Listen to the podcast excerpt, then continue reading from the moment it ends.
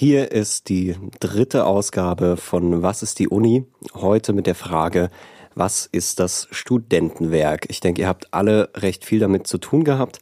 In vielen Fällen habt ihr, habt ihr aber sicher damit zu tun gehabt, ohne das zu wissen. Das wollen wir heute aufklären. Und deswegen habe ich Martin Richter im Studio. Er ist der Geschäftsführer des Studentenwerks. Ich grüße Sie. Guten Tag, ja. Ja, schön, dass Sie es geschafft haben.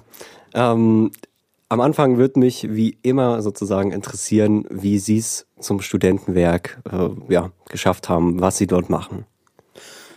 Ja, also eigentlich war ich dem Studentenwerk schon seit längerer Zeit in gewisser Weise verbunden. Ähm, ich habe mal Rechtswissenschaften studiert, ganz früh in Münster, dann bin ich an die TU Dresden gegangen. Ähm, habe in dieser Zeit, während meiner Studentenzeit, ganz viel im Bereich der studentischen Sozialarbeit mitgearbeitet. Also im Fachschaftsrat, aber im Studentenrat, Geschäftsführer für Soziales an der TU Dresden. Und aus dieser Zeit ähm, habe ich viel BAföG-Beratung gemacht, Sozialberatung gemacht und hatte sozusagen äh, ehrenamtlich berufsbedingt mit dem Studentenwerk zu tun. Danach ähm, bin ich dann nach Ende meines Studiums, äh, nach einer ganz kurzen Phase im Bereich Insolvenzrecht, ähm, an die TU Dresden als wissenschaftlicher Mitarbeiter gekommen, habe mich vor allen Dingen schwerpunktmäßig dort mit Hochschulrecht und mit Verwaltungsrecht und Verwaltungssteuerung beschäftigt, also Fragen, wie steuert man große Verwaltungseinheiten. Ähm, bin dann, als mein Doktorvater nach Hamburg gegangen ist äh, und ich nicht mit wollte, musste ich mir dann eine seriöse Arbeit suchen und bin zum Wohlfahrtsverband gegangen, zu, zum Diakonischen Werk nach Dippoldeswalde, habe dort sieben Jahre als Geschäftsführer gearbeitet. Und dann war ich an einem Punkt, wo ich dachte, nun, was äh, brauche ich mal eine neue Herausforderung? Und da bot sich das Studentenwerk an, weil es in meiner Biografie eben die beiden Teile verband, äh, der Sozialbereich und der Hochschulbereich. Ja, ähm, was machen Sie als Geschäftsführer? Äh, also wie kann man sich das vorstellen, jetzt bei Studentenwerk? Das ist eine schwierige Frage. ich, also ich leite das Unternehmen, äh, wäre jetzt eine ganz einfache Antwort darauf. Ähm, das hat sehr viel mit Kommunikation zu tun, das hat viel zu tun mit Planung, mit Organisation. Ähm, ich muss mich in die verschiedenen Prozesse eindenken, bin derjenige, ich sage mal etwas vereinfacht, der die dummen Fragen stellt äh, an die Fachabteilung. Ähm, und muss natürlich das alles zusammenführen, äh, koordinieren. Äh, bin der Ansprechpartner für Außen, für die Hochschulen, für Studenten, für alle anderen Institutionen, Ministerien, Politik, auch für die anderen Studentenwerke. Ja, und das ist schon eine sehr äh, zeitintensive Aufgabe. Mhm, kann ich mir vorstellen. Ähm, jetzt ja, fangen wir wie immer eigentlich so mit, groben, mit so einem groben Überblick an. Ähm, was ist denn das Studentenwerk? Wie kann man das umschreiben? Ja, das Studentenwerk ist rein dem Hochschulgesetz oder jetzt heißt es ja Hochschulfreiheitsgesetz nach äh, eine Anstalt öffentlichen Rechts, die sich insbesondere um die wirtschaftlichen und sozialen Belange der Studenten kümmert. Ähm, das wäre jetzt die ganz trocken juristische Beschreibung des Studentenwerkes. Ähm, man könnte vereinfacht sagen, wir kümmern uns um alle sozialen Angelegenheiten, um die soziale Infrastruktur rund um die Hochschulen.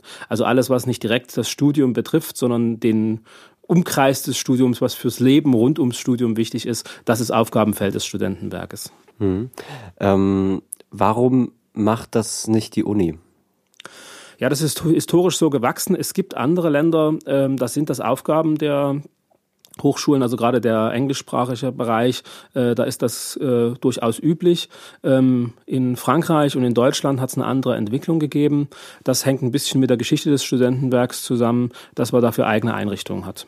Ähm, jetzt haben Sie gerade schon so die historische äh, Dimension angesprochen, sozusagen. Ähm, das, das heißt, äh, so wie die Uni heute dasteht, so wie das Studentenwerk mit der Uni verbunden oder auch nicht verbunden ist, ähm, dass das historische Ursachen hat. Äh, können Sie da einen kurzen Überblick geben, wie das gekommen ist? Ja, die Studentenwerke gibt's eigentlich erst seit 95 Jahren. Ähm, ursprünglich waren sie mal eine Gründung studentischer Selbsthilfe. Also 1919 im Gründungsjahr der Studentenwerke ähm, war halt kurz nach dem Ersten Weltkrieg. Die Not unter den Studenten war ziemlich groß und man hat sich zu Genossenschaften zusammengefunden, hat Darlehenskassen organisiert, hat Suppenküchen organisiert, hat äh, Werkstudentenarbeit organisiert und hat sich sozusagen gegenseitig unterstützt. Das ist eigentlich die Uridee äh, des Studentenwerks. Dann wurden die ersten Genossenschaften gegründet. Dresden ist das älteste Studentenwerk Deutschlands, darauf sind wir ganz stolz. Also nicht in diesem Namen äh, und in dieser durchgehenden Form, aber hier ist sozusagen Studentenwerk das erste Mal richtig in eine Rechtsform gekommen. Auch das Deutsche Studentenwerk hatte dann lange seinen Sitz in Dresden bis zur Gleichschaltung 19, nach 1933. Ähm, ja, und so haben die Studentenwerke lange eben als Selbsthilfeeinrichtung existiert. Nach dem Zweiten Weltkrieg äh, wurden die Studentenwerke in der DDR oder ihre Aufgabenfelder ähm, überführt in die Hochschulen, so das klassische äh, angloamerikanische Modell, hätte ich jetzt fast gesagt. Ähm, Im Westen blieben die Studentenwerke als Vereine weiter existent ähm, und wurden dann in den 70er Jahren mit der Einführung des BAföG dort zu Anstalten öffentlichen Rechts, weil BAföG ja eine hoheitliche Aufgabe ist und dann braucht es eine entsprechende Rechts- und Organisationsform. Ähm, in der DDR kam dann nach der Revolution 1989, 90 eben auch die Idee, sozusagen dieses System zu übernehmen. Und so sind wir 1991 als Studentenwerke aus den Hochschulen wieder ausgegliedert worden. Ähm, die Arbeitsfelder hat sozusagen durchgehend immer gegeben. Rein juristisch, rechtlich gibt es das Studentenwerk Dresden als Anstalt des öffentlichen Rechts eben seit 1991 wieder. Mhm.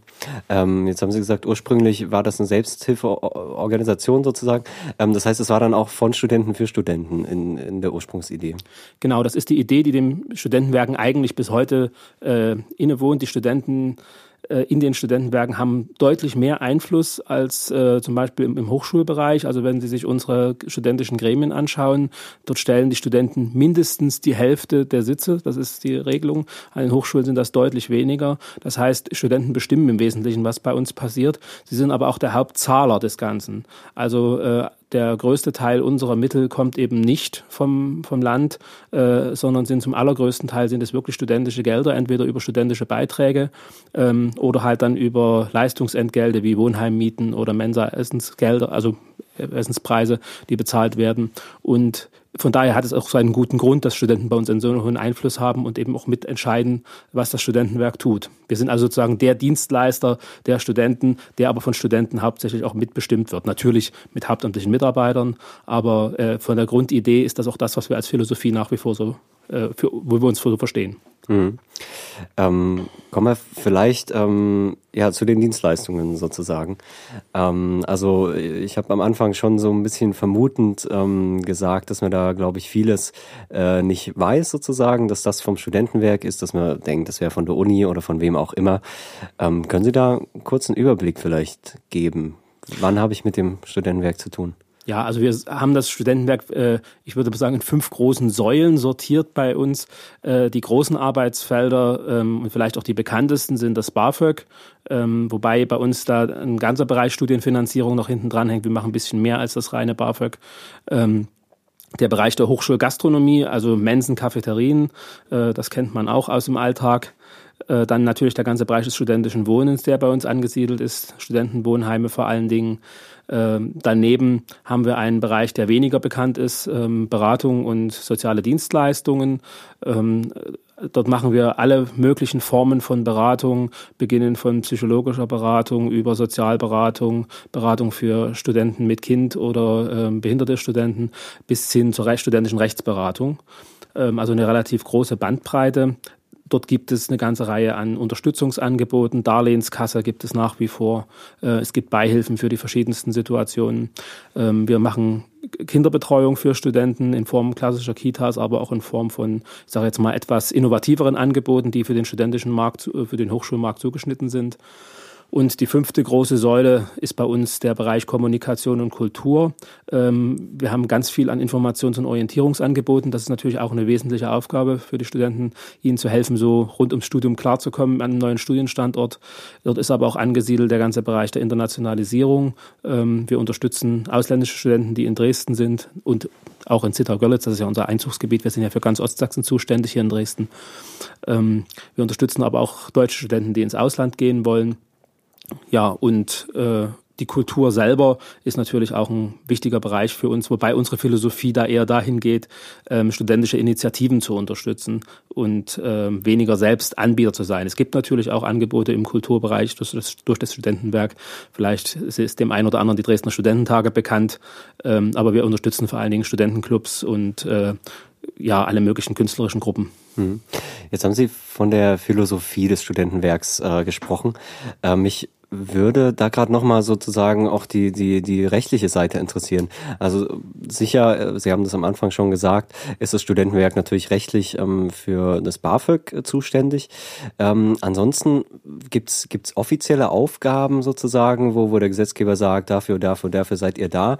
Ähm, und der Rest ist dann quasi ihr, wo Sie eben gesagt haben, Ihre Philosophie, Ihren Anspruch, so machen wir das Leben der Studenten ein bisschen besser. Ja, also wir sind ja ein bunter Gemischtwarenladen, wie ich immer sage. Mhm. Ähm, wir haben den hoheitlichen Teil, das ist die Ausbildungsförderung. Äh, an der Stelle unterliegen wir dann auch der staatlichen Fachaufsicht, sind wir also nicht weisungsfrei, sondern müssen halt das machen, was man uns vorgibt. Ähm, freut uns auch nicht immer. Wir wären manchmal ein bisschen unbürokratischer, ganz gern, aber da sind wir natürlich auch an gewisse Vorschriften gebunden. Darüber hinaus sind wir eine Selbstverwaltungseinrichtung, haben also volles Selbstverwaltungsrecht. Wir haben natürlich eine Aufgabe, die wir zu erfüllen haben, die habe ich ja schon benannt, eben uns um die wirtschaftlichen und sozialen, kulturellen und gesundheitlichen Belange der Studenten zu kümmern. In diesem Rahmen müssen wir bleiben. Aber was wir da tun, ist unsere Sache, ähm, kann, können unsere studentischen Gremien entscheiden, beziehungsweise die Studentenwerksgremien, also der Verwaltungsrat insbesondere, der ja die Politik des Studentenwerks festlegt und natürlich ähm, der Geschäftsführer mit seiner Geschäftsleitung. Hm. Das heißt, ähm, so würde ich mir das dann vorstellen, ähm, gibt's auch ganz viele verschiedene äh, Studentenwerke. Also äh, ist das ist das so, dass vielleicht auch die verschiedenen eigene eigene Geschichten entwickelt haben, eigene Charakteristiken? Ähm, kann das sein?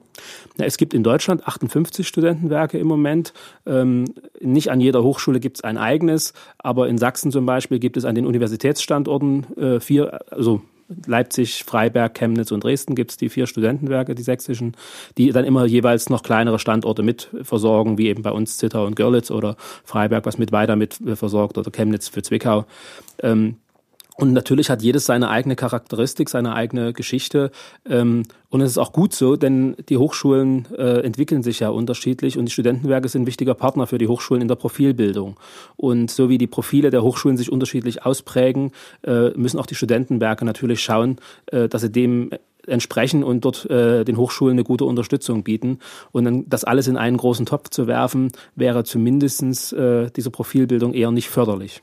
Ja, und wie sieht dann jetzt das Dresdner Studentenwerk aus? Wie würden Sie das vielleicht auch im Vergleich mit anderen einordnen? Wir denken gerade über unsere Unternehmensphilosophie selber nach. Also das ist ein Prozess, den wir seit reichlichen Jahr gestalten. Ähm, und wir haben uns ja ein neues Corporate Design gegeben und in dem Zuge auch einen neuen Slogan. Der ist auch im Zusammenhang mit studentischen Befragungen erstellt worden und der heißt Zusammenwirken. Wir hatten vorher den äh, Spruch äh, Service rund ums Studium. Ich denke, eine Serviceeinrichtung sind wir seit vielen Jahren. Das ist auch anerkannt. Ähm, was wir jetzt brauchen und wollen, ist die 360-Grad-Perspektive, also auch in Richtung natürlich der Hochschulen zu schauen, zu sagen, wo können wir da unterstützen und Hilfe leisten. Und dann ist natürlich auch wichtig, ähm, dass wir betonen zum einen, dass wir etwas zusammen bewirken wollen. Ähm, also nicht nur alleine sozusagen irgendwas darbieten und dann hoffen, dass es den Studenten gefällt oder nicht, sondern dass es in auch einer Gemeinschaft entsteht und dass wir zusammen etwas bewirken wollen. Das ist ein ganz wichtiger Punkt für uns. Ähm, wir wollen nicht einfach nur Angebote machen, sondern die Angebote sollen möglichst passgenau sein äh, und sie sollen vor allen Dingen den Studenten helfen, ihr Studium zu erleichtern ähm, sie im Studium zu halten, das ist ein ganz wesentlicher Punkt, sie zu unterstützen, dass sie schnell zum Studienabschluss führen, dass möglichst Studienabbrüche vermieden werden. Das ist so ein bisschen die, die Zielrichtung des Ganzen. Das Studentenwerk Dresden ist ja das erste Studentenwerk in Deutschland, das sich ähm, zertifizieren lassen hat, äh, also eine Qualitätsmanagement-Zertifizierung nach DIN ISO 9001. Das ist für eigentlich ein Unternehmensstandard, der so im Industriebereich kommt, aber gilt für uns genauso. Wir haben also unsere Prozesse alle analysiert und äh, haben die in einer regelmäßigen Überprüfung, da gehört ja dann relativ viel dazu, sowohl ein internes als auch ein externes Audit-Management, wo man immer wieder drauf schaut, ist das, was wir da tun, richtig? Sind die Stimmen, die Qualitäten und ist es vor allen Dingen gefragt, was wir machen? Und das ist, denke ich, ein wichtiger Schritt in diese Richtung. Mhm. Ähm, wie ist, also mich würde gerade noch interessieren, wieso die Entwicklung äh, seit Anfang der 90er war. Also Sie haben jetzt gesagt, Sie denken jetzt gerade wieder über die Philosophie nach. Ähm, das heißt, man muss sich natürlich auch, auch immer wieder erneuern, äh, wie letztlich ja auch ein Unternehmen. Ähm, wie, also was sind sozusagen die, die Herausforderungen, die sich geändert haben jetzt in den letzten Jahren? Ganz grundsätzlich hat sich so sehr viel nicht geändert für uns. Also wir sind immer noch in, äh, im gleichen Aufgabenfeld tätig und das sind ja sehr existenzielle äh, Bedürfnisse, die wir befriedigen bei den Studenten. Also Wohnen, Essen, äh, bis hin zu Beratungsbedürfnissen und aber auch Studienfinanzierung. Da, da hat sich grundsätzlich nicht viel getan. Ähm, es hat sich natürlich ähm, einiges verändert im Umfeld um uns herum. Ähm, also Stichworte wie Informationszeitalter brauche ich äh, nur zu nennen. Also insofern hat sich in die Kommunikationswege, da hat sich einiges getan. Die Anforderungen haben sich geändert, das Studium hat sich geändert. Ähm, das merken wir natürlich ganz stark, mit, damit einhergehend mit äh, Beratungsbedarfen. Was wir sehr stark beobachten, ist äh, die starke Diversifizierung im Hochschulbereich. Also die Vielfalt unter den Studenten hat sich sehr äh, vergrößert ähm, mit den Herausforderungen, die dran, daran geknüpft sind. Also ich kann als Beispiel mal nennen den ganzen Bereich ähm, der klassischen, oder wie man so schön sagt, First Generation Students, also Studenten, die ähm, keinen akademischen Background haben.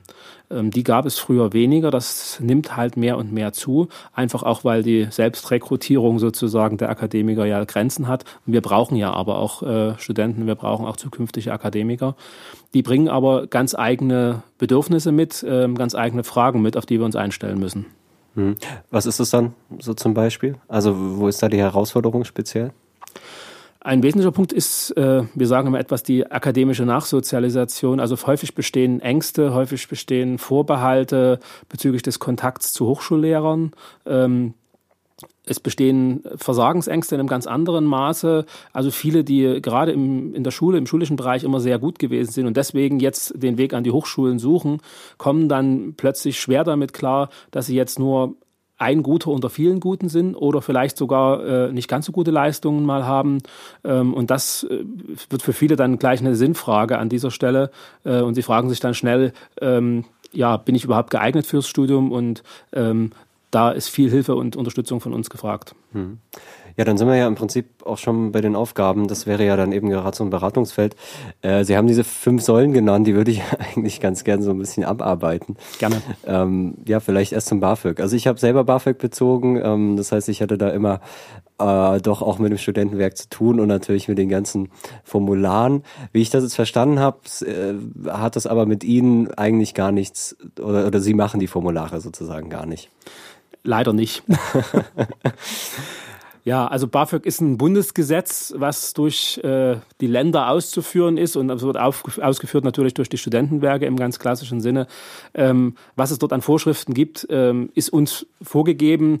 Äh, wir sind längst nicht mit allem glücklich, was da passiert. Wir würden uns selber wünschen, dass wir schneller, unkomplizierter äh, BAföG vergeben könnten. Ähm, da wären wir alle überhaupt nicht böse drüber.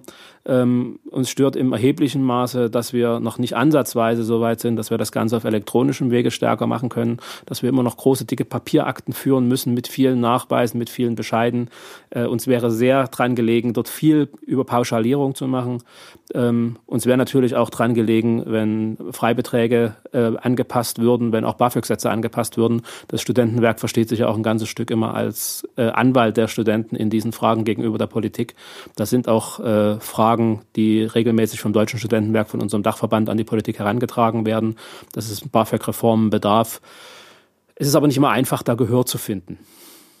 Aber was den täglichen Vollzug anbetrifft, klar haben wir Einfluss darauf, wie freundlich wir sind. Ähm, auf die Bearbeitungszeiten haben wir nur gewissen Einfluss und auf die Bürokratie sehr wenig. Ja.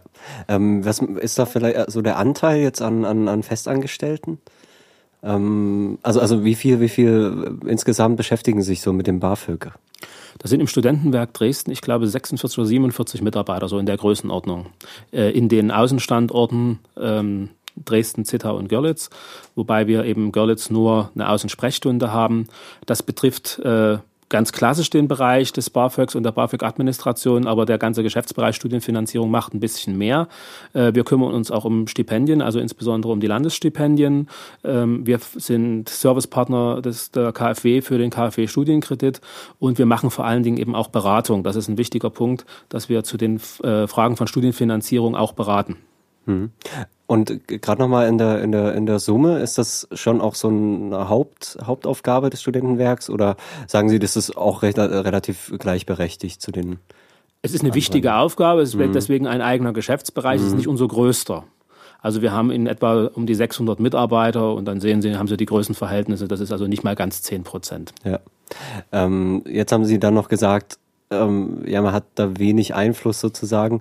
Tut sich denn überhaupt was? Also wird auch mit, mit den Studentenwerken wahrscheinlich dann eben mit dem Dachverband auch wirklich auf einer Augenhöhe gesprochen oder ist das wirklich eben die neue Änderung kommt rein ähm, und, und Sie haben das auszuführen? Na, die Änderung macht ja auch nicht unser Dachverband, ganz im Gegenteil. Der ist nur unser Sprachrohr gegenüber der Politik. Das meine ich ja. Ähm, es ist, wie es passiert hoffentlich auf Bundesebene was. Äh, BAföG ist zwar nicht im Koalitionsvertrag enthalten, was man so hört aus der Politik, sei es aber fest verabredet, dass an der Stelle was passiert. Die andere Ebene ist die landespolitische Ebene, äh, wo wir halt mit unserem Ministerium selber als Studentenwerke regelmäßig im Kontakt stehen ja, und immer wieder mal fordern, dass man es dort zu einer Modernisierung der Verwaltung kommen muss. Leider ist da die Bewegung nicht allzu schnell, sage ich mal vorsichtig. Ähm, wir würden uns dort einfach durchaus wünschen, ähm, dass wir schneller vorankommen können. Wir haben jetzt nach vielen, vielen Jahren eine neue BAföG-Software eingeführt die aber nicht wirklich Verbesserungen bringt äh, und solche Dinge, die immer noch nicht die Möglichkeit hat, eine Online-Antragstellung zu machen.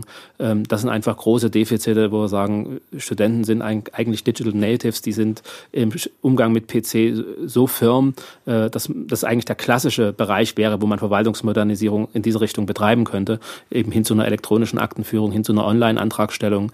Ähm, das ist das, was für uns eben so sehr aufwendig ist. Es hat im Jahr 1900, äh, 2010 eine Untersuchung gegeben vom Normenkontrollrat, Staat, äh, dass ungefähr 98 Prozent aller BAföG-Anträge, die gestellt werden, unvollständig oder unrichtig ausgefüllt sind. Das ist eine erschreckende Zahl äh, und das sagt Ihnen auch in etwa, wenn, ich, wenn wir davon ausgehen, dass wir ungefähr 16.000 Anträge haben im Jahr, dass wir in 98 Prozent aller Fälle Schreiben rausschicken müssen und Unterlagen nachfordern oder Änderungen fordern. Das alleine ist ein Aufwand, der führt zu Zeitverzögerungen, der führt zu einem immensen Verwaltungsaufwand. Und wenn Sie das im Rahmen einer Online-Antragstellung bearbeiten könnten, wo Sie eine Plausibilitätskontrolle haben, wo Sie darauf hingewiesen werden, Achtung, der Bescheid fehlt, da wäre schon viel gedient. Mhm. Trotzdem muss ich sagen, habe ich übers BAföG dann zumindest die Gelegenheit gehabt, das mal richtig zu lernen, wie man Anträge ausfüllt. Das ist vielleicht so, so der Vorteil des Ganzen. Aber ja, wir hoffen, wir hoffen auf Besserung. Äh, oder da hoffe ich mit Ihnen. Ähm, genau, der zweite Bereich, das ist wahrscheinlich auch so der angenehmste, den ich jetzt hier stehen habe, ist die ganze Gastronomie. Ähm, denkt man jetzt erstmal natürlich an die Mensen, gehört da noch was dazu, oder? Ja, im Grunde genommen die Mensen, die Cafeterien. Wir haben noch einen Bereich, äh, in dem wir Catering anbieten, ähm, sowohl für studentische Veranstaltungen als auch für Hochschulveranstaltungen und darüber hinaus. Das ist aber so ein eher kleines Produkt, ähm, ein weiterer kleiner Bereich, in dem wir tätig sind, dass wir ähm, für Schulen ähm, Kindergärten Essensversorgung anbieten. Das sind aber eher untergeordnete Bereiche, die wir sozusagen zur Auslastung unserer Kapazitäten nur machen. Ähm, Hauptschwerpunkt sind schon die, die Mensen und Cafeterien. In welchen Dimensionen findet das statt? Ähm, also ich habe manchmal den Eindruck, wenn man zum Beispiel in der, in der alten Mensa ist, ähm, dass da eben doch wahnsinnig viel los ist und dann denke ich, ja, das ist aber jetzt nur eine. Können Sie da das so ein bisschen umreißen, dass man eine Vorstellung hat, vor welchen Bergen äh, Sie da stehen? Ja, also das ist durchaus eine herausfordernde Tätigkeit. Also äh, um eine Größenordnung zu haben, wir verkaufen im Jahr so ungefähr 3,7 Millionen Essen. Also Tellergerichte als Mittagessen. Das ist schon eine ganz beachtliche Größenordnung. Da sind die Umsätze in den Cafeterien nicht mitgerechnet. Das, um das mal auf Spitzentage zu bringen, also wir bringen es an, an guten Tagen auf 21.000 Essen am Tag. Ähm, das ist schon eine ganz erhebliche Größenordnung. Mhm. Wie viele Mensen sind das? Weil irgendwie, das ist auch so ein Eindruck, irgendwie oft hört man dann von so einer Mensa, wo man noch nie was gehört hat. Es scheint ja schon recht dieser diversifiziert zu sein. Ja, also wir haben ungefähr 20 Einrichtungen. Ähm, das sind einige, also eine ganze Reihe von Kochmensen, in denen wir also selbstständig kochen. Dann haben wir ein paar Mensen, äh, die nur Ausgabemensen sind, ähm, gerade an kleineren Standorten, zum Beispiel an den Kunsthochschulen.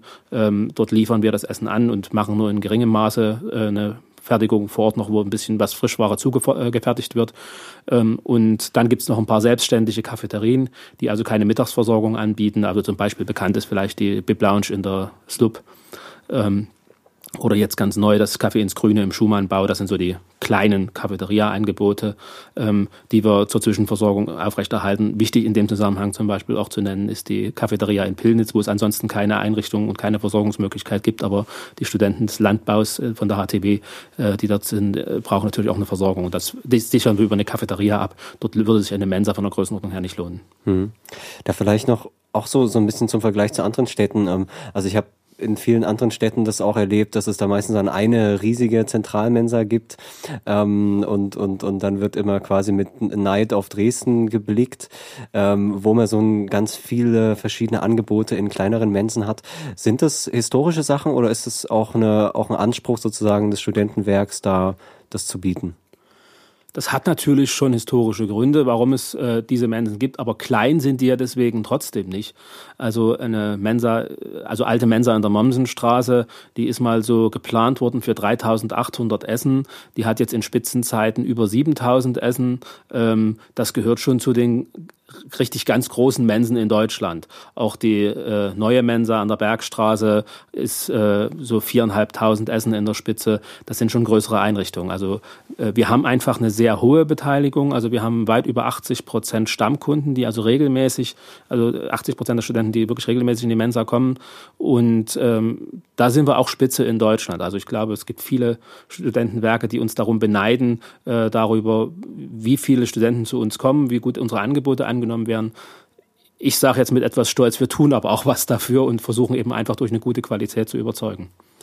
Ähm, genau, das wäre eigentlich auch so, auch so meine Frage. Ähm, also Lebensmittel werden teurer, manche mehr, manche weniger. Vor welchen Herausforderungen steht da das Studentenwerk, was, was das Essen angeht zurzeit? Ja, unsere größte Herausforderung bleibt einfach die soziale Preisgestaltung.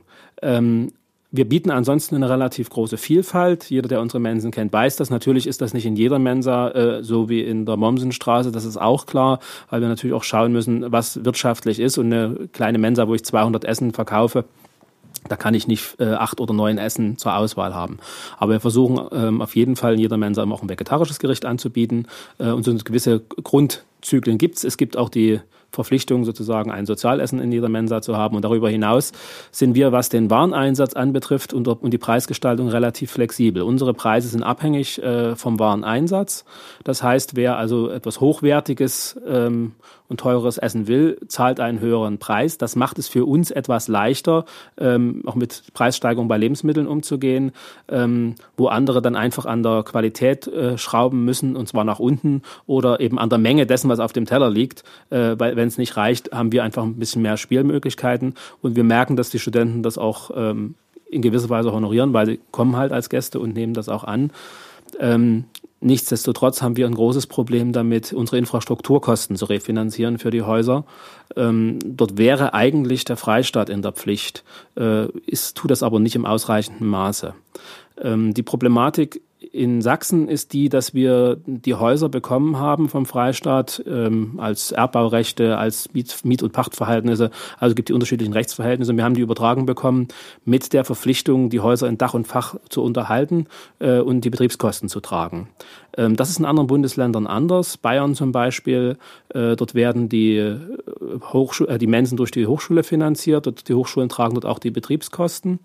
Insofern hat das Studentenwerk in der Refinanzierung eben nur den Wareneinsatz und die richtigen Herstellungskosten, also den Personaleinsatz. Das ist in Sachsen eben leider nicht so oder eigentlich ist es gut, dass es nicht so ist, denn dann würden wir der sächsischen Staatshochbauverwaltung unterliegen ähm, und wären nicht so schnell und nicht so flexibel, äh, gerade wenn mal was repariert werden muss oder wenn wir neue Geräte brauchen. Insofern sind wir nicht unzufrieden mit, der, mit, dieser Situation. Aber der ursprüngliche Deal dabei war, dass wir eine angemessene Refinanzierung über einen öffentlichen Zuschuss bekommen. Und der deckt im Moment nur noch 64 Prozent äh, der tatsächlichen Infrastrukturkosten. Das heißt, aktuell zahlen die Bediensteten der Hochschulen und auch die Studenten ja, die Aufgabe der Erhaltung von Landesliegenschaften mit. Und das ist die große Frage, ob das so richtig ist.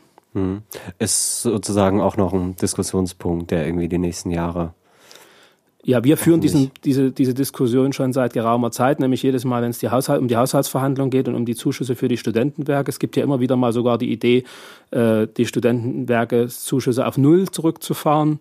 Ähm, wir kämpfen da natürlich sehr stark darum, weil wir sagen, hier geht es um Aufgaben, äh, die ureigenste Aufgaben des Freistaates sind. Wir können nicht in einer sozial schwachen Gruppe den Erhalt von Landesliegenschaften aufdrücken. Ähm, das macht der Freistaat bei seinen eigenen Bediensteten und auch im Landtag selber nicht. Äh, dort werden diese Kosten selbstverständlich vom Freistaat getragen. Und insofern ist es auch eine Ungleichbehandlung der Landesbediensteten beziehungsweise der Unibediensteten gegenüber den anderen Landesbediensteten, ähm, weil sie eben diesen Anteil auch mittragen müssen. Und ähm, das halten wir schon für, eine, für einen Punkt, der auch politisch mal diskutiert werden muss. Mhm. Ähm, dann noch zu den Mensen.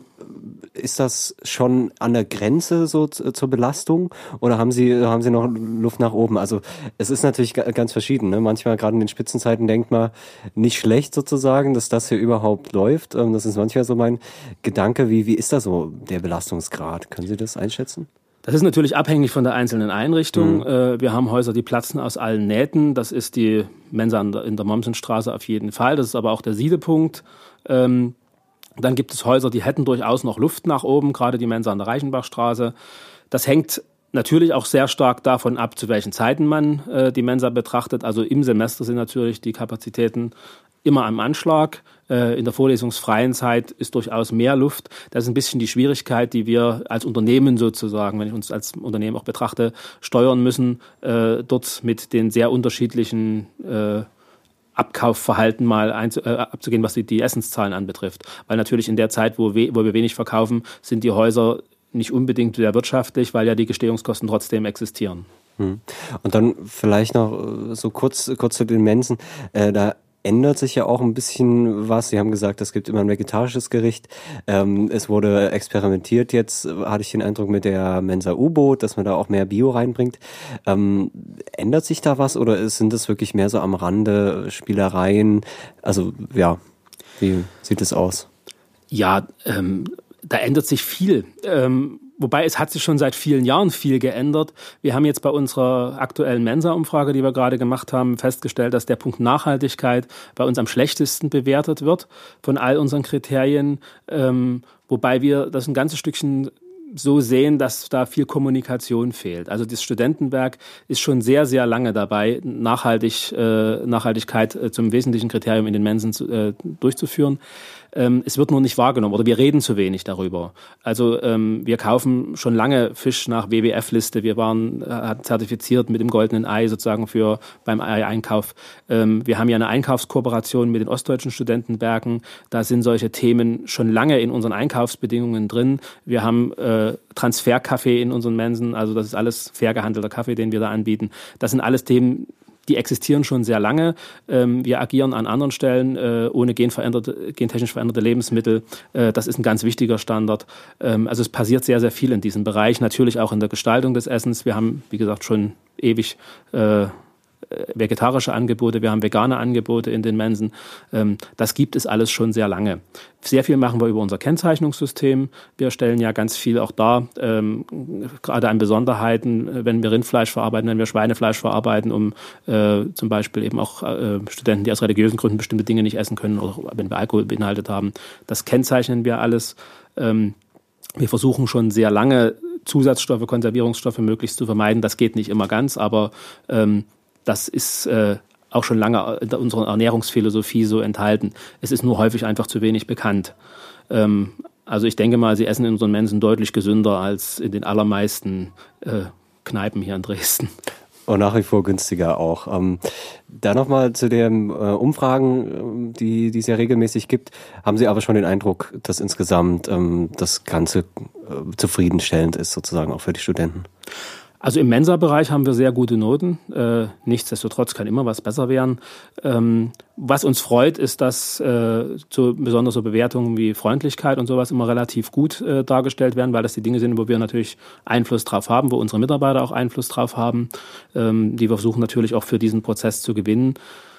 Die Dinge, die nicht so gut bewertet sind, neben dem Thema Nachhaltigkeit, über das ich ja gerade gesprochen habe, sind vor allen Dingen Fragen wie Wartezeit oder wie Atmosphäre. Darauf haben wir ja immer nur bedingt Einfluss, nämlich darauf entsprechend, wie die ähm, Kapazitäten ausgelastet sind oder wie eben auch Mittel für Mensa-Sanierung zur Verfügung stehen. Auch die kommen ja vom Freistaat.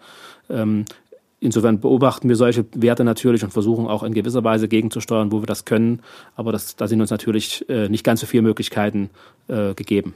Ja. Kommen wir zur äh, dritten Säule. Ich hoffe, ich habe äh, richtig mitgezählt, das Wohnen in der Stadt. Ähm, es ist, denke ich, für viele auch ein Thema. Ich meine, die Mieten werden teurer, kamen ja jetzt erst die Tage äh, die neuen, neuen äh, Zahlen sozusagen. Ich glaube, in Dresden ist es nicht äh, so dramatisch wie in vielen anderen Städten. Nichtsdestotrotz sind natürlich äh, die Studentenwohnheime wahnsinnig äh, wichtig. Wie ist da das Studentenwerk mit verbunden? Ja, wir haben in Dresden so um die 6000 Wohnheimplätze, vor allem eben für Dauermieter. Das ist äh, sozusagen die Grundversorgung, die wir erstmal ste äh, stellen wollen. Äh, darüber hinaus gibt es so ein paar Sonderbereiche. also es gibt das internationale Gästehaus, was äh, sich speziell eben um Kurzzeitmieter, also Mieter von einem Tag bis zu drei Monaten ist das bei uns definiert, äh, kümmert. Das sind vor allen Dingen Studenten, die so über Programme kommen oder eben die mal einen kurzen Aufenthalt hier haben, ähm, die wir aber ja auch versorgen wollen. Im Moment ist es so, dass zu Semesterbeginn äh, unsere Kapazitäten bei weitem nicht reichen. Also wir sind seit Jahren dabei, so etwas über 1000 ähm, Wohnheimanträge abzulehnen. Ähm, ist halt einfach nicht mehr da. Wir können maximal das äh, vergeben, was wir haben. Äh, ähm, nichtsdestotrotz ist es dann unterjährig so, dass man, ich sage jetzt mal so ab März vielleicht, äh, auch wieder äh, freie Plätze bekommt. Also es ist nicht so, dass wir jahresdurchschnittlich immer voll ausgelastet wären. Ähm, insofern ist natürlich auch ein relativ hoher Umschlag da an dieser Stelle. Ähm, wir würden aus unserer Sicht jetzt auch nicht unbedingt sagen, dass wir die Kapazitäten erweitern wollten, mal abgesehen davon, dass wir das Geld gar nicht dafür haben. Aber das, dass wir denken, das reicht im Moment. Äh, natürlich ist der Wohnungsmarkt zu Beginn des Wintersemesters immer angespannt, aber wir sind der Ansicht, dass man trotz allem in Dresden studieren kann äh, und nicht wegen mangelnder Wohnungen sozusagen hier nichts findet. Also das, äh, die Sorge haben wir eigentlich nicht. Natürlich beobachten wir die Veränderungen am Wohnungsmarkt. Äh, es gibt auch Gruppen, die besondere Bedürfnisse an dieser Stelle haben. Ich will hier die ausländischen Studenten insbesondere nennen, die es natürlich auf dem freien Wohnungsmarkt immer ein bisschen schwerer haben. Äh, die sehen wir natürlich deswegen auch als besonderes Klientel an, um das wir uns nochmal verstärkt kümmern wollen. Ja, das ist ein bisschen das Thema Wohnen im hm. Groben. Äh, gehören die Häuser dem Studentenwerk? Also eigentumsrechtlich gehören sie dem Freistaat. Der Freistaat hat sie uns zur Nutzung überlassen, also regelmäßig über Abbaurechtsverträge. Ähm, und wir sanieren sie und betreiben sie am Ende. Das heißt, da ist auch doch erheblich Investitions Bedarf da manchmal. Also gerade bei so einem Haus ist es natürlich irgendwie doch dann immer mal eine größere Summe. Ja, das ist im ganz erheblichen Maße eine Herausforderung. Wir haben noch ähm, etwas um die 1000 Wohnheimplätze, die noch nicht saniert sind, die also, man könnte sagen, noch im Originalzustand der 50er oder 60er Jahre sich befinden. Ähm, das Gebäude, wo wir selber drin sitzen, in der Fritz-Löffler Straße 16, das kann ich da nennen, aber es gibt auch noch andere wie die Borsbergstraße oder die Gerockstraße. Ähm, aus unseren eigenen Kräften kommen wir eben immer nur Stück für Stück voran, äh, mal ein Wohnheim zu sanieren.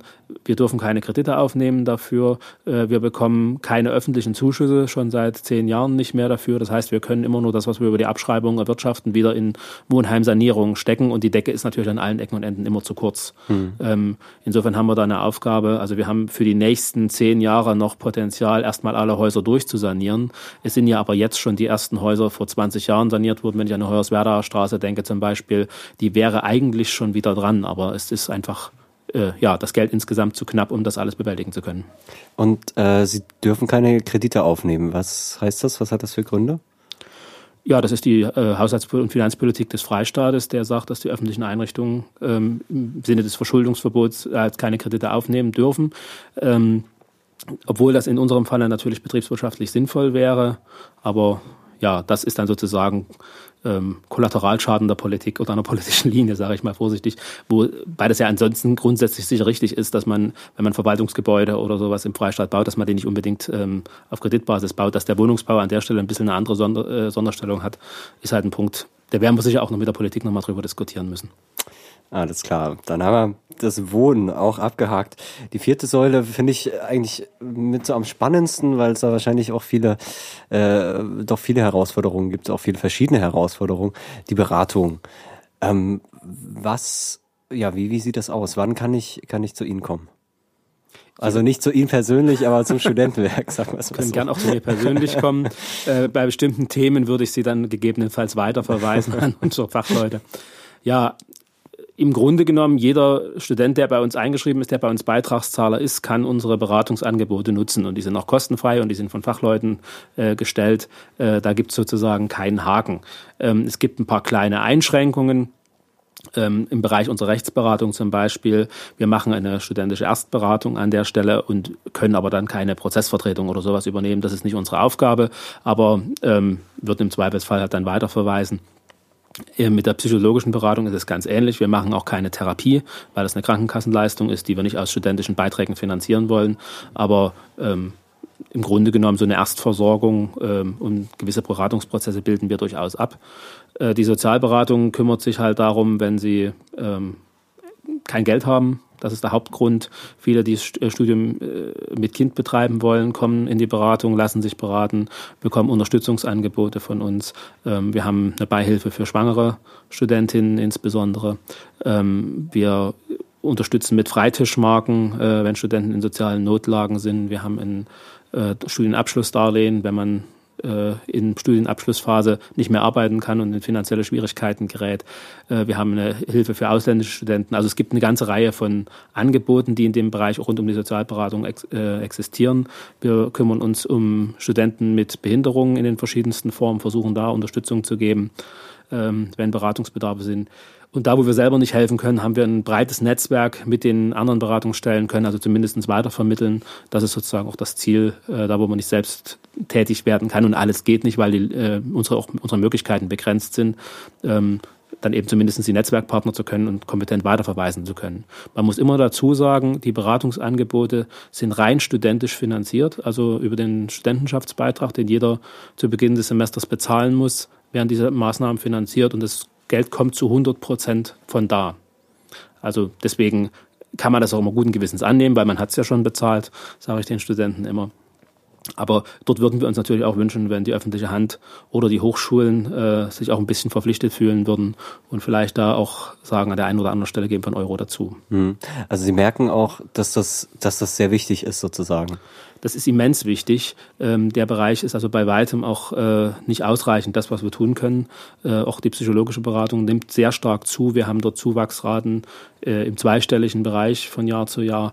Ähm, auch gar nicht nur im klassischen Beratungsbereich, sondern wir machen ganz viel so Beratung von Multiplikatoren, ähm, Professoren, die zu uns kommen, Mitarbeiter in den Studienberatungen, die zu uns kommen, ähm, mit denen wir uns dann auch eng abstimmen das ist ein, ist ein Bereich, der, der nimmt mehr und mehr zu. Wir merken, es ist ein zunehmender Druck auf den Studenten. Auch die Studienreform hat natürlich da ihre Auswirkungen. Ähm, und ja, das bringt eben auch zunehmend die, die, Studenten in die Beratung. Und wir merken, wir werden wahrgenommen ähm, und die Studenten kommen auch. Das ist auch ein großer Vorteil, dass wir ein niedrigschwelliges Angebot haben, was eben außerhalb der Hochschule funktioniert.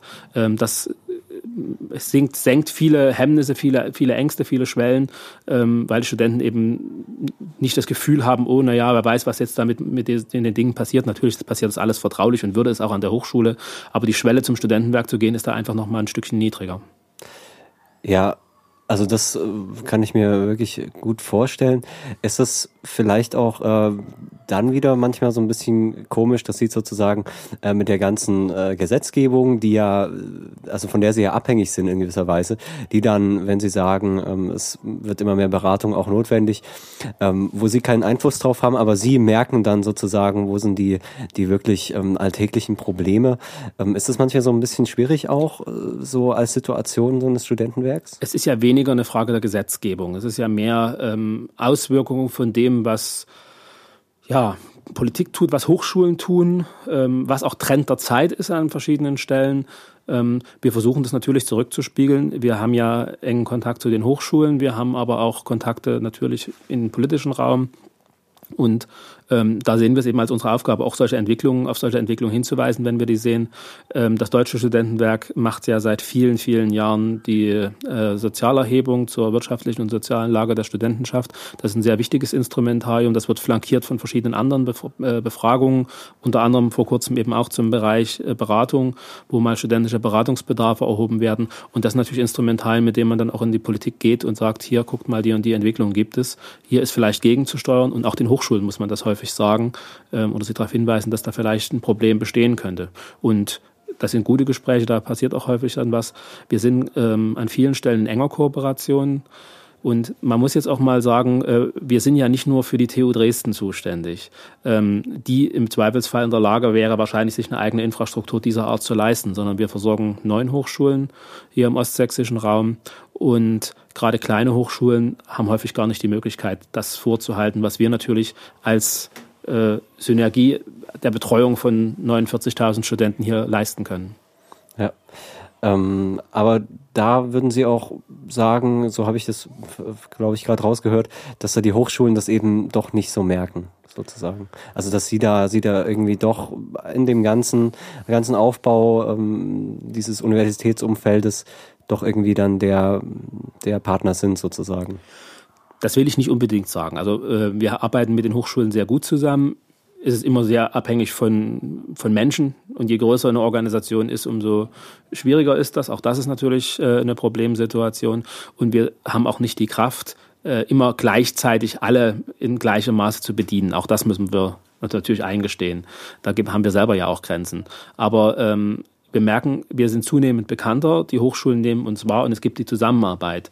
Ähm, was wir uns manchmal wünschen würden, wäre noch ein Stück äh, Unterstützung in der Finanzierung. Also man muss sagen, äh, die TU Dresden unterstützt äh, bestimmte Arbeitsfelder bei uns. Also wir haben ja die psychologische Beratung, wo die TU Dresden eine bis HK-Stelle mitfinanziert.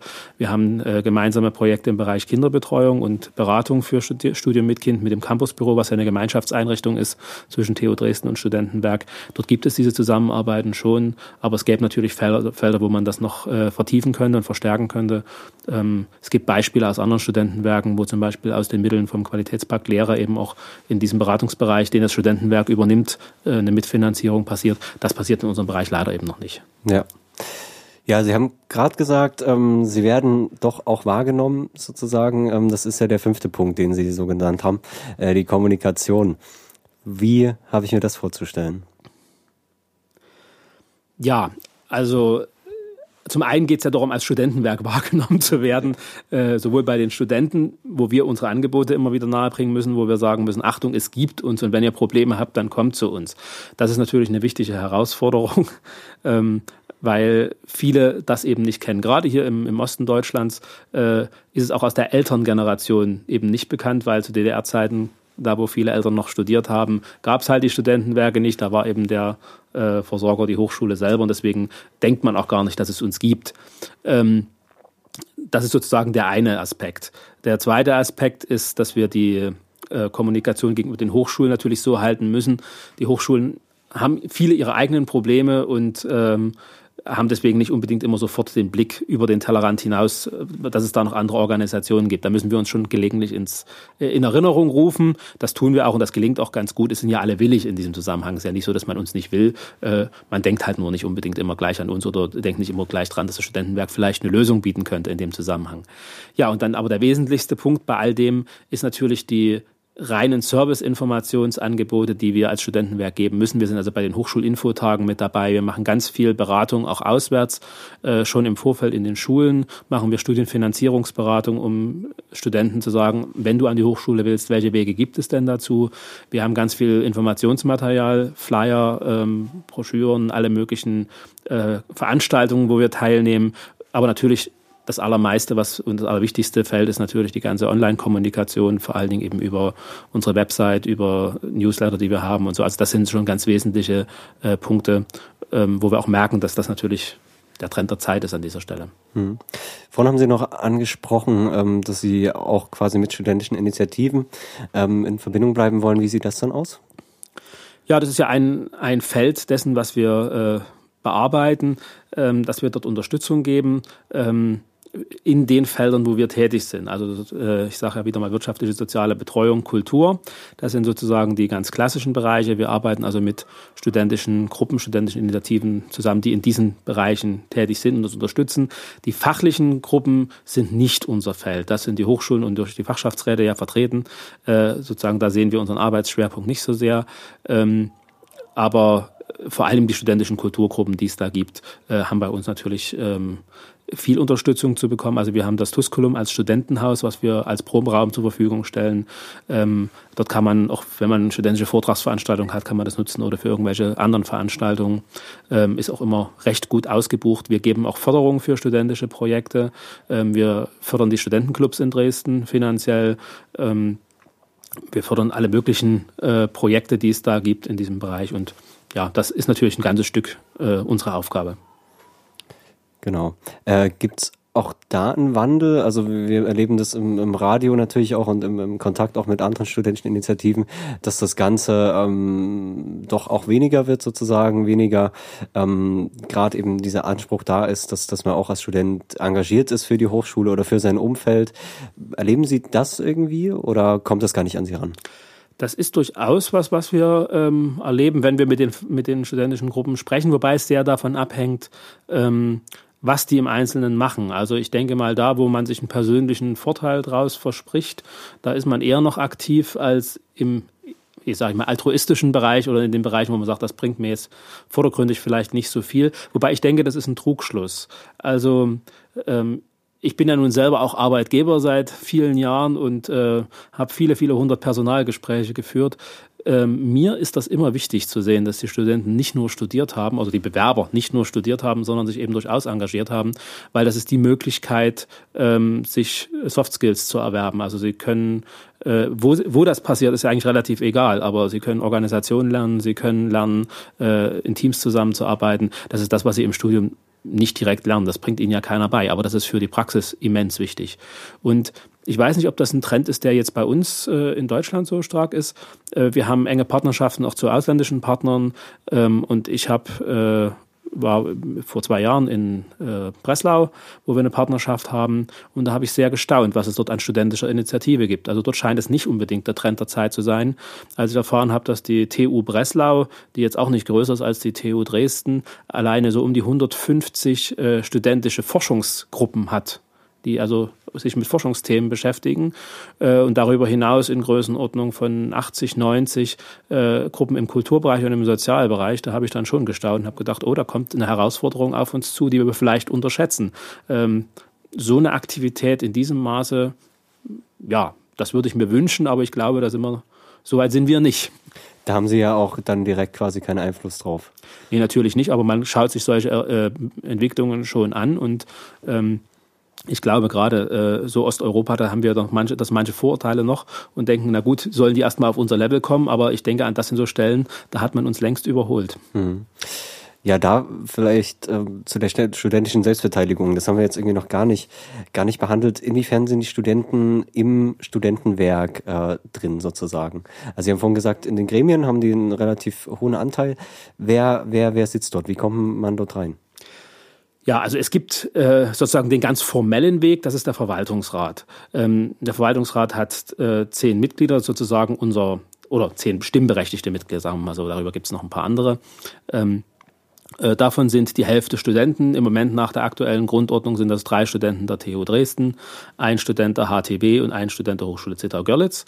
Ähm, darüber hinaus ist dort der Rektor der TU Dresden äh, Mitglied und auch im Moment Verwaltungsratsvorsitzender. Dann gibt es ähm, Vertreter der, des, dem wissenschaftlichen Bereich, dann gibt es einen Vertreter der örtlichen Wirtschaft und einen Vertreter der Stadt Dresden. Das sind sozusagen die ganz offiziellen und mit beratender Stimme kommt dann da noch dazu ähm, ein Kanzler einer Hochschule, ein Vertreter des Wissenschaftsministeriums, der Geschäftsführer des Studentenwerks und ein Vertreter der Mitarbeiter des Studentenwerks. Das sind sozusagen mal die grobe Zusammensetzung des Verwaltungsrates.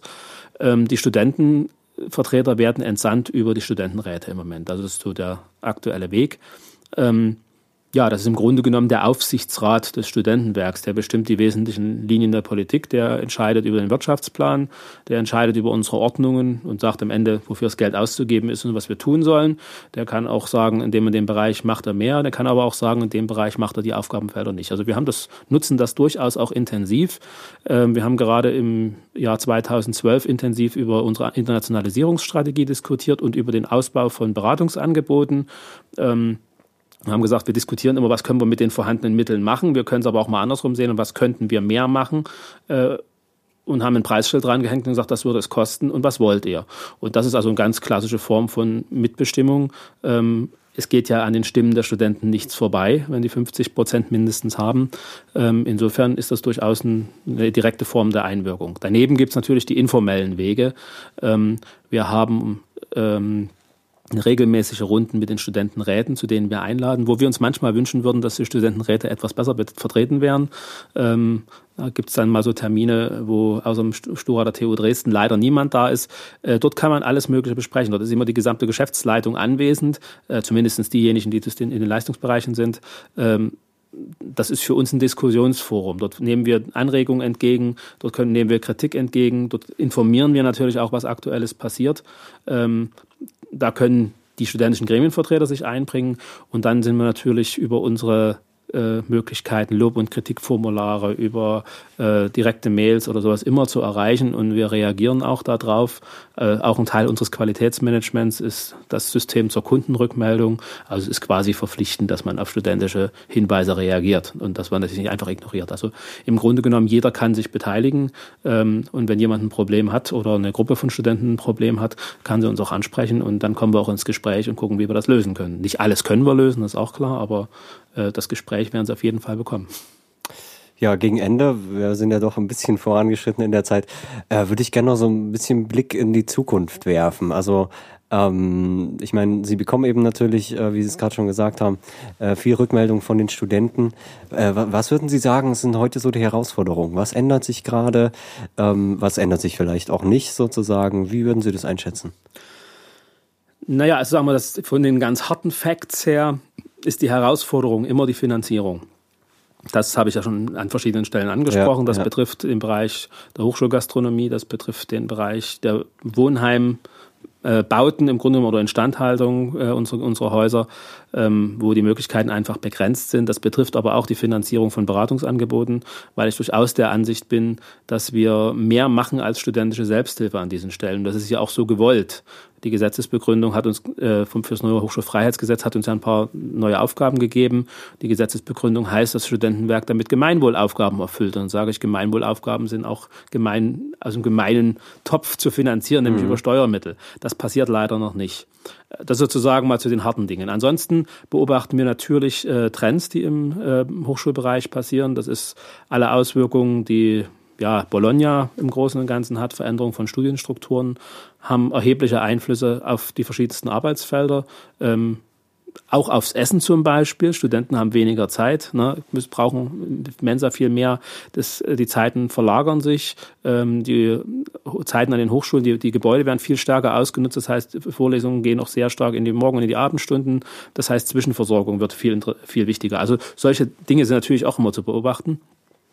Dann gibt es eine ganz klare äh, Tendenz zur Internationalisierung mit allen Auswirkungen, die das hat aufs Wohnen, auf den Beratungsbereich. Ähm, dort sehen wir auch Aufgaben drin, einfach eine Willkommenskultur zu schaffen. Das ist ein ganz wichtiger Punkt für uns als Studentenwerk, wo wir uns auch abstimmen müssen mit den Hochschulen. Also wenn eine Universität zum Beispiel äh, den bilingualen Campus für sich vornehmen würde, können wir nicht als Studentenwerk sagen, das interessiert uns aber nicht. Äh, an der Stelle sind wir schon sehr intensiv dabei, eben auch unsere Mitarbeiter zweisprachig zu schulen. Solche Dinge passieren halt. Dann den, äh, die Tendenz zur Diversifizierung, die ich schon angesprochen habe. Also Diversity ist ja eh so ein, so ein Modewort, mhm. aber es hat für uns natürlich sehr praktische Auswirkungen. Ähm, die ganze Nachhaltigkeitsdiskussion äh, führen wir schon lange intensiv, aber die wird wahrscheinlich auch ein Schwerpunkt nochmal äh, werden und nochmal besonders in den Blick kommen müssen. Ähm, das sind einfach so die Herausforderungen der Zeit und natürlich dann die ganze Frage, ähm, ja, auch was äh, Kommunikation anbetrifft. Ähm, wir diskutieren länger schon intensiv die Frage, ob wir nun zum Beispiel in Facebook gehen sollten oder auf Twitter gehen sollten oder nicht. Wir haben uns bisher bewusst dagegen entschieden. Ähm, weil wir denken, dass das nicht unbedingt das Medium ist, was für uns äh, angezeigt ist. Aber darüber kann man, wird man Jahr für Jahr neu diskutieren müssen und neu schauen müssen, wie da die Entwicklungen der Dinge sind. Ja, da hat man einen Überblick. Ähm, Sie würden aber sagen, jetzt auch mit Ihrer neuen Philosophie sind Sie dem gewachsen. Also Sie blicken auch positiv in die Zukunft. Ja, was heißt? Also es ist immer, es ist immer ein bisschen blöd zu sagen, aber Sie, Sie ähm, würden jetzt nicht sagen, dass es äh, alles immer schlimmer wird. Sie sind dem gewachsen. Ich bin Grundoptimist. Also nein, das, äh, das ist ja auch äh, wäre ja würde wäre ich auch falsch im Job sozusagen, wenn ich da nicht auch die Herausforderungen äh, annehmen würde und nicht sagen würde, wir stellen uns denen. Ähm, klar, es ist es halt immer Arbeit, aber das macht es ja auch reizvoll an der Stelle. Und die Philosophie an sich existiert ja noch nicht. Die ist, ist am Entstehen und wir erarbeiten sie zusammen mit unseren Mitarbeitern, weil ich brauche keine Unternehmensphilosophie, die irgendwo auf dem Papier steht, die ich mir ausgedacht habe, sondern sie muss äh, von der Belegschaft getragen werden, ähm, bis hin zur Küchenkraft. Äh, jeder muss sozusagen eine gewisse Philosophie haben, ein gewisses Bild haben, auch vom Studenten. Wie wollen wir mit dem umgehen, den als Kunden betrachten und äh, den auch als erwachsenen Person betrachten. Das ist ja auch manchmal äh, ein bisschen so eine Herausforderung. Das gehört einfach dazu, dass, dass das alle ähm, verstehen. Nee, also ähm, wir denken schon, dass wir dem begegnen können und ja, dann muss man dann einfach sehen, was die Zeit bringt. Wunderbar. Dann danke ich Ihnen, Herr Richter, dass Sie die Zeit gefunden haben. Gerne. Hoffe natürlich auch, äh, dass das Studentenwerk dann darüber ein bisschen bekannt wird. Also ähm, wir haben jetzt gehört, wo überall die Möglichkeiten bestehen, die Angebote zu nutzen. Äh, nutzt das, äh, würde ich jetzt mal ähm, so sagen, und verabschiede euch. Bis zum nächsten Mal bei Was ist die Uni? Tschüss.